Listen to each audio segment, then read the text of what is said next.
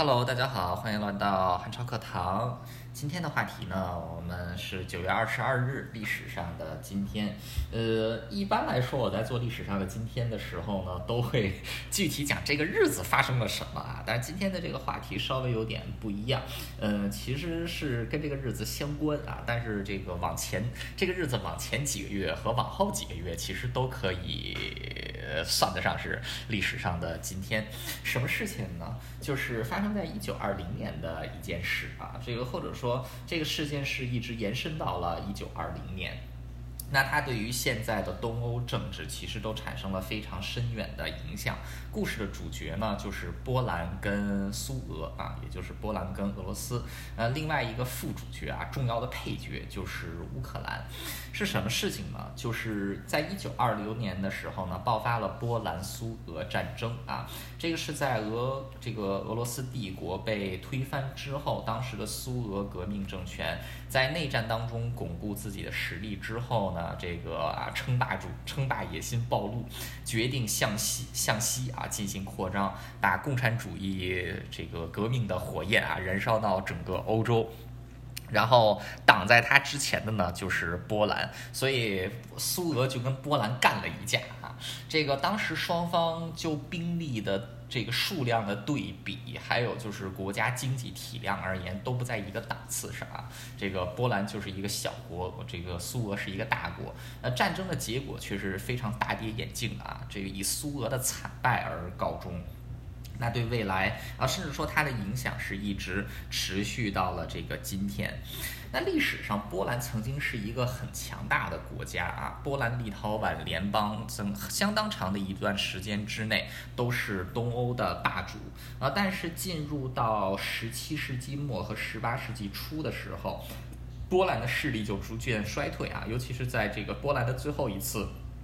这个雄起啊，是在啊一六这个一六八九年前后啊，当时是这个在波兰的这个历史上最有名的国王杨三世的带领之下啊，波兰军队是加入到这个奥地利这个神圣罗马帝国的联军啊，是把奥斯曼土耳其人赶出了这个欧洲，这个基本上赶出欧洲啊，所以说当时的波兰还是相当威的啊，但也是只是那个时候相当威而已。啊，到了十八这个十八世纪后半叶的时候呢，啊奥匈帝。这个奥地利王国，呃，然后这个普鲁士王国，还有俄罗斯沙皇俄国，他们就已经逐渐变得更为强大。很快，波兰就被这几个国家呢给瓜分了啊！从一七七二年一直到一七九五年，三次瓜分波兰，而，波兰作为一个实际上的独立国家就不再存在了。那这个当时的这个波兰不仅仅是现在的波兰啊，当时的这个波兰东部相当一块大，相当一大块地方就是现在的乌克兰的西部。比如说乌克兰西部有一个重要的城镇啊，叫利沃夫。利沃夫在历史上是波兰东部的重镇啊，所以说这个 双方。这个双方啊，在历史上啊，在领土上啊，还是有这个错综复杂的这个关系的。那当时波兰被几个国家瓜分之后，几个国家也是有不同的态度。呃，比如说在这个被俄罗斯抢走的这一块地方呢，啊，当就进行了这个俄国化的改造啊，俄国化改革。那当地人也是反抗不断。那在普鲁士所占领的这个西里西亚地区呢，呃，在西里西亚这整个一片区域呢，呃，普鲁士在这里也移入了大量的。德语人口啊，但是并没有像俄罗斯那样对波兰进行这个疯狂的在这个各种层面的进行打压。呃，比较自由的呢，反而是在啊奥地利王国啊，也就是后来的奥匈帝国的境内。那当时奥匈帝国所采取的策略啊，对于波兰就是被他们瓜分的这一块波兰，就是让他自由的去发展啊。只要他们不反对奥匈帝国，只要他们不挑战奥地利的权威啊，你们爱怎么玩怎么玩啊，跟我没有什么关系。呃，所以这个在这个原先的这个波兰这个区域就形成了三种截然不同的模式啊。那在这个东部被俄罗斯影响最严重的地方呢啊，其实就是现在的乌克兰，还有这个波兰 乌克兰地区啊。所以说这边也是俄国化程度这个比较深的。那很快就到了第一次世界大战啊。这个波兰人是参与了两个阵营啊，既参与了俄这个协约国一方，也参与了同盟国一方啊。这个大概有四十万波兰士兵在战场上战死，那除此之外还有将近这个两百万的波兰平民丧生。那这个在战争进行期间呢，随着这个啊俄国逐渐的败退啊，德国逐渐的萎缩，奥匈帝国逐渐的这个分崩离析，那波兰呢也逐渐从灰烬当中慢慢的站站起来。啊，尤其是到后来，德国在这个自己所控制的波兰地区扶植了波兰政权啊，让他来代替啊这个德国，继续向这个东，继续向东部和南部来这个进行扩张。那时间就这样呢，到了第一次世界大战结束的时候。那当时在欧洲西部呢，基本上通过凡尔赛条约就把欧洲的疆界给划定了，但是在东部事情却永远这个却远远不如没有这么简单。当时东部呢，简单来说就是乱成了一锅粥啊。这个怎么乱成一锅粥呢？首先是波兰，这个波兰所扶这个当时德国所扶植的政权啊，到这个时候已经完全脱离了德国的掌控啊，他的领导人就是这个在。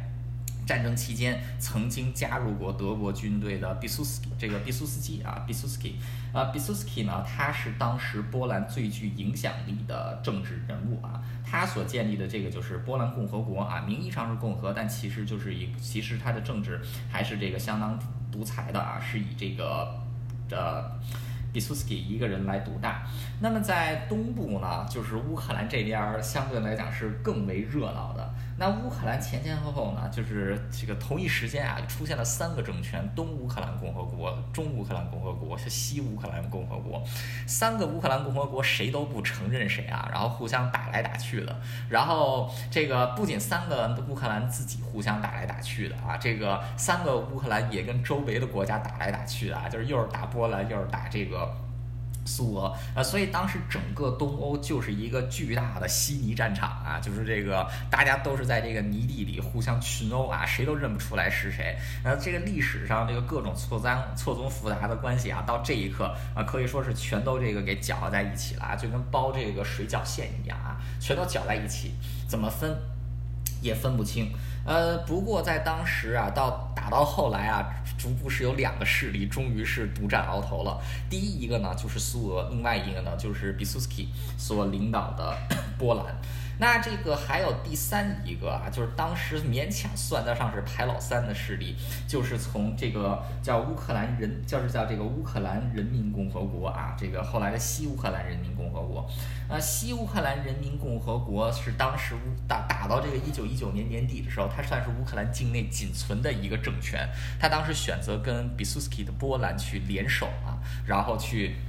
来这个对抗苏俄，那这个战火不仅仅是集中在乌克兰和波兰啊，同时向北部延伸到了现在的白俄罗斯境内啊，在这个明斯克这一区域啊，双方也是打得不可开交。那打到一九一九年的时候呢，这个波兰跟苏俄签订了一个很短的一个和平协议啊，这个双方就是这个暂时休战，但是这个休战呢，只是为了双方接下来啊就继续大打出手来做准备。那时间就到了一九二零年啊，那这个时候呢，对于比苏斯基还有苏俄的领导人列宁来说呢，都已经到了重启战争的时候啊。对于比苏斯基呢，他认为应该要恢复波兰的历史疆界啊，也就是说平推到现在的乌克兰东部啊，把疆界固定在这一边，然后呢，以保证啊这个对波兰核心领土的安全。呃，所以他就计划呢，主动对俄罗斯发动这个不是俄罗斯啊，苏俄来发动进攻。那另外一边呢？苏俄在过去的几年，除了在东部打这个大，除了在这个西部打大会战之外呢，还有就是在他的内部啊，在布尔什维克革命之后，他也在打一场针对反布尔什维克势力的内战。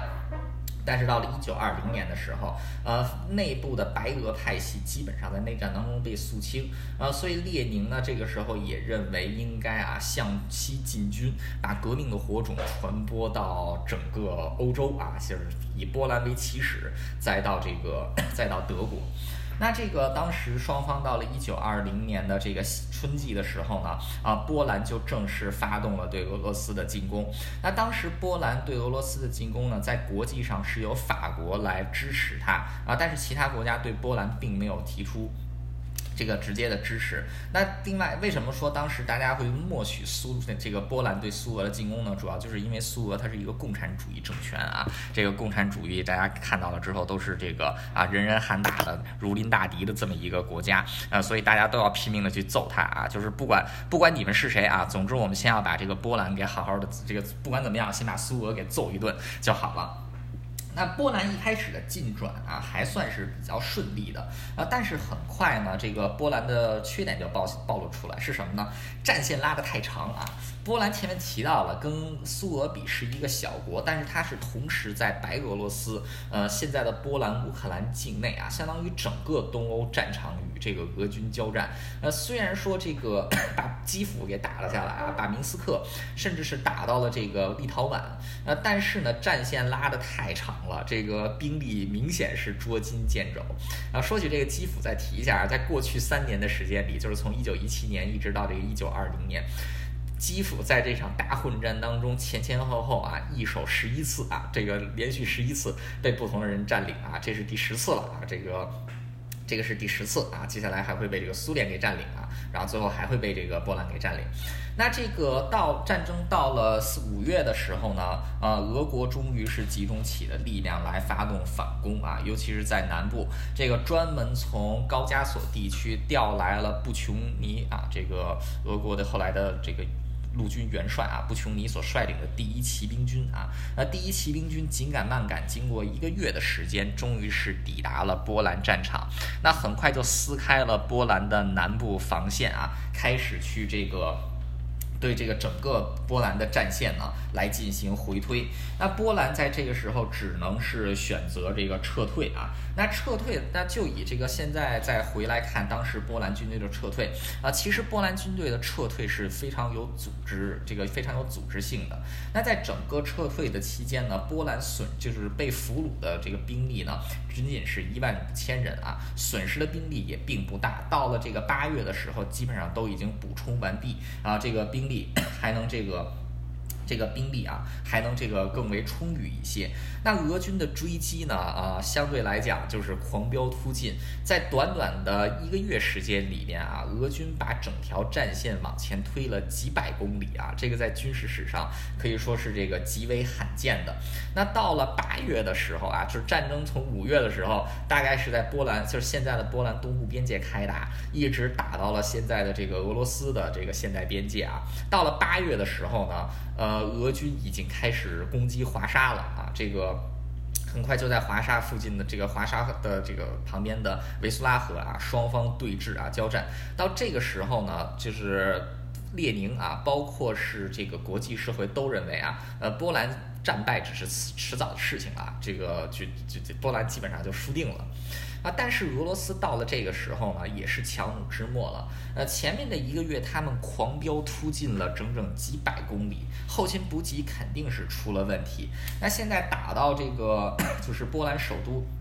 现在打到这个波兰首都的时候呢，啊，大量的这个军，这个大量的士兵呢，缺乏弹药，缺乏衣物啊，很多这个俄国士兵甚至都只能赤脚前行啊，连这个军靴都没有啊，而且波兰在这个连续的撤退当中呢，也不停在组织反击啊，尤其是布琼尼的这个这个当时红军的精锐啊，布琼尼的第一骑兵军在追击当中受到的损失也不小啊，呃，然后他的这个各个部队的这个前线。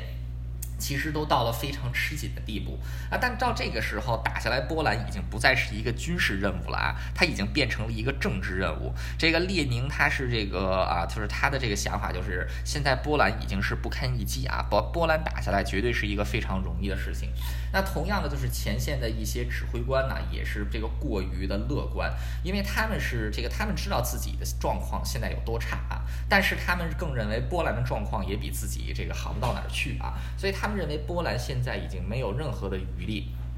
来进行反击了啊！但是呢，这个毕苏斯基经过之前几个月的撤退，恰恰就是在积蓄反攻的力量啊！这个华沙战役呢，算是这个就是啊，从八月十三日打，一直打到了这个八月底。那整个这个整个战线呢，就是啊，从一开始，呃，俄军是对整个华沙的整条防线发动了突击啊，仅仅能取得一些零星的进展。但是到了八月十六日的时候啊，也就是华沙战役开始之后的第四天，比苏斯基终于是把自己的后备部队给调了上来啊，呃，波兰军队正式开始了反击。那波兰军队的这一次反击可以说是让俄罗斯这个让苏联军队始料未及的。呃，俄罗斯一直以来都认为波兰已经失去了反击的能力，结果没有想到比苏比苏斯基啊，居然是调动了这个波兰最为精锐的一支部队。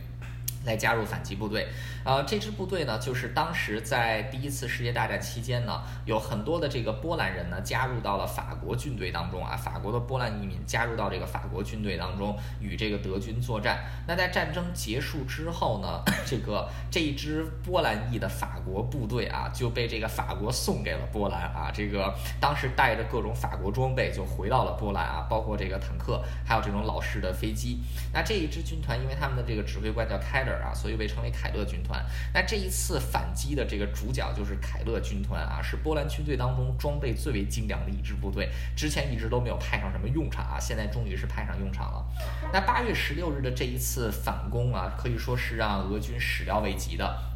那很快，俄军在华沙的攻击就从攻击变成了防守啊，接着就从防守变成了撤退。那从撤退呢，就变成了溃败。那这个当这个一个月前。苏联军队的进展有多快啊？现在他们溃败的就有多惨。那这个 一路溃败呢？到这个时候啊，这个尤其是当时苏联还犯了几个重这个严重的战略错误。首先就是列宁认为华沙已经是唾手可得了，所以把这个中央集团军的部分兵力啊，尤其是精锐的第一骑兵军给分到了南方啊，让他继续从南方来这个切入巴尔干半岛作战。另外呢，就是还把一部分兵力分向了北方啊，从北方。西西进，直接去打这，要直接去打这个德国东部。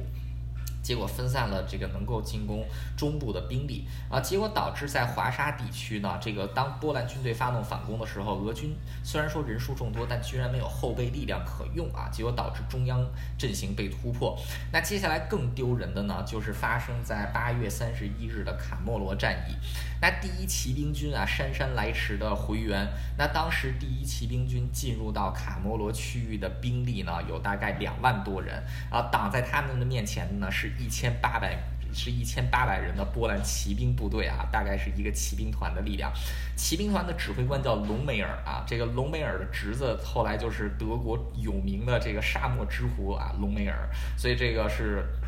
隆美尔家族啊，这个叔叔啊，现在挡在了这个俄罗斯，这个挡在了俄罗斯人之前啊。卡莫罗战役堪称是红军历史上最丢脸的一场战败。呃，战这个整场战役打了整整一天，两万多最为精锐的布琼尼的第一骑兵军被一千八百个波兰骑兵杀的是抱头鼠窜。呃，隆美尔是把骑兵的这个机动性给发挥到了极致啊，这个呃就是趁着这个大军没有集结完成，采取各个击破。呃，这个整个卡莫罗战役啊，波兰以六百人伤亡的大代价啊，这个击毙俄军超过五千多人，第一。骑兵军啊，只能是灰溜溜的继续败逃。那到了八月三十一日，随着卡莫罗战役的结束啊，这个。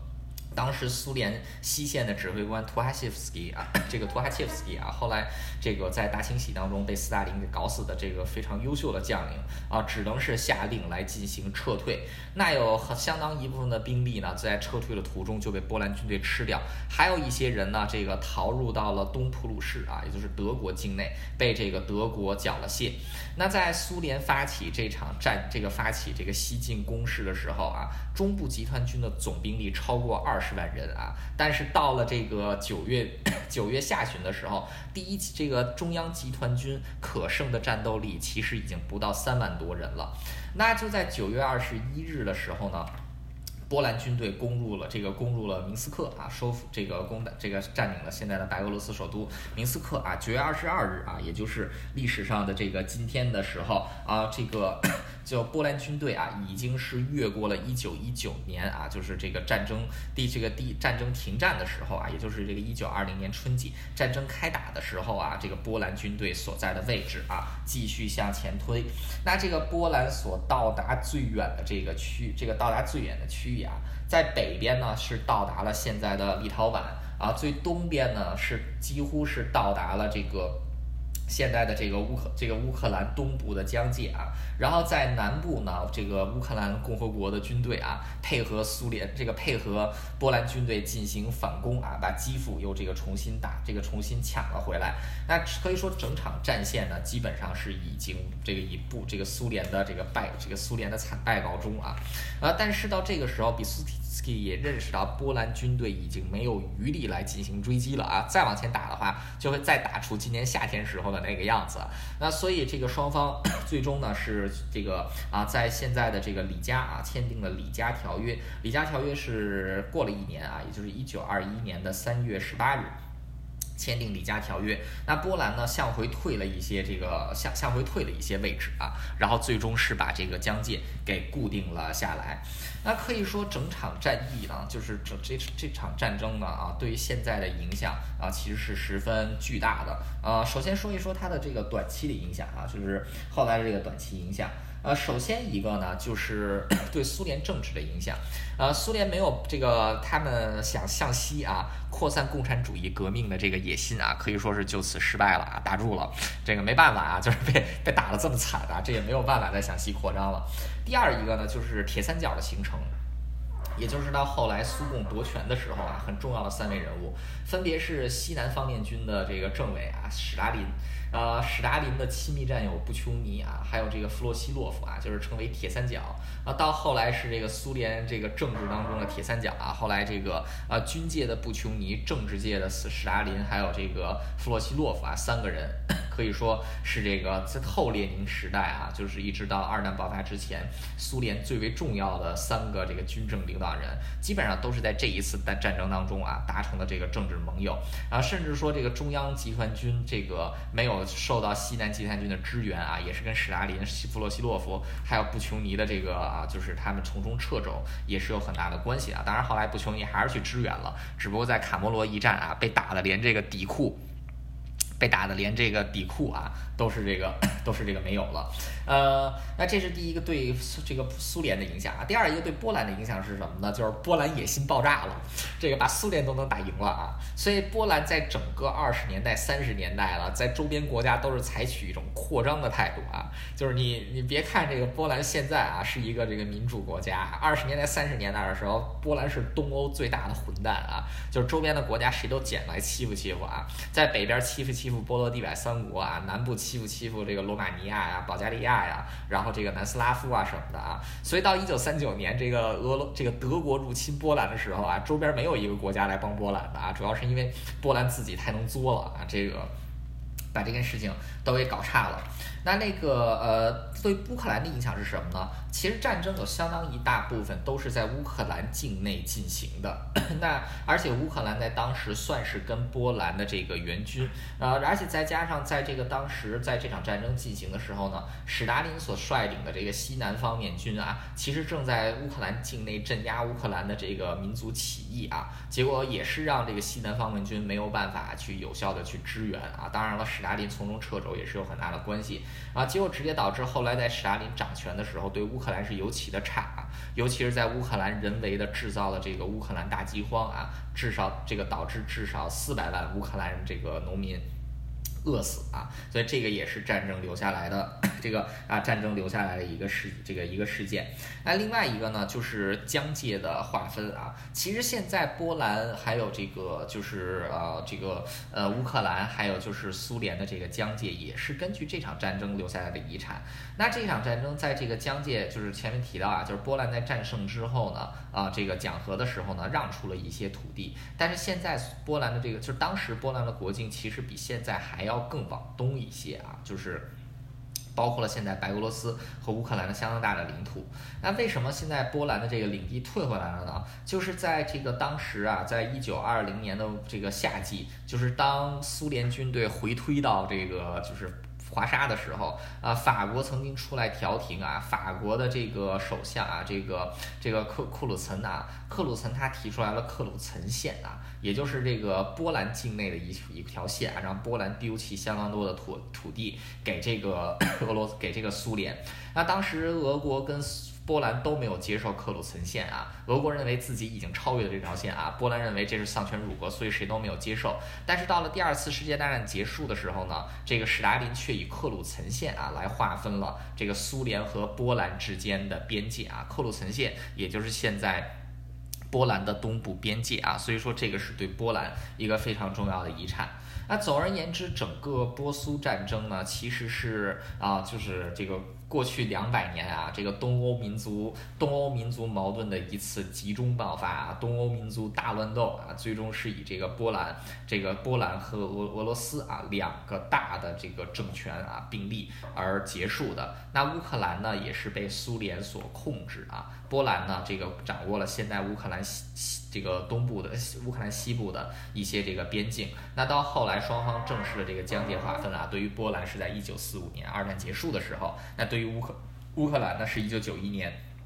苏联解体的时候，呃，所以这个波兰跟乌克兰之间呢，双方在历史上呢曾经共有过土地啊，也共有过这个人口，共有过文化。那在历史上呢，既当过敌人，也当过盟友啊。那所以说两国之间的关系啊，可以说是微妙，这个可以说是十分。微妙的啊，这个历史渊源啊，但是现在面临俄罗斯啊，这个波兰跟乌克兰明显是铁板一块啊。呃，波兰呢一直以来都是在支持这个乌克兰对于俄罗斯的这个抗。乌克兰对俄罗斯的抗战，那虽然说今天有这个最新消息啊，就是波兰停止了对乌克兰的军事援助啊，但是记住，只是这个军事援援助的一种形式停止啊，但是并波兰并没有停止支援啊乌克兰。呃，所以正隔一九二零年的这件波苏战争呢，其实对于欧洲的历史啊，就是东欧的历史影响是十分深远的。无论是对于波兰、乌克兰还是俄罗斯来说啊，它都是一个无法磨灭的啊，这个就是带有非常重要遗产的历史。嗯，好的，这个就是今天的全部内容啊。因为波苏战争这个话题还是挺大的，今天这个尽量啊。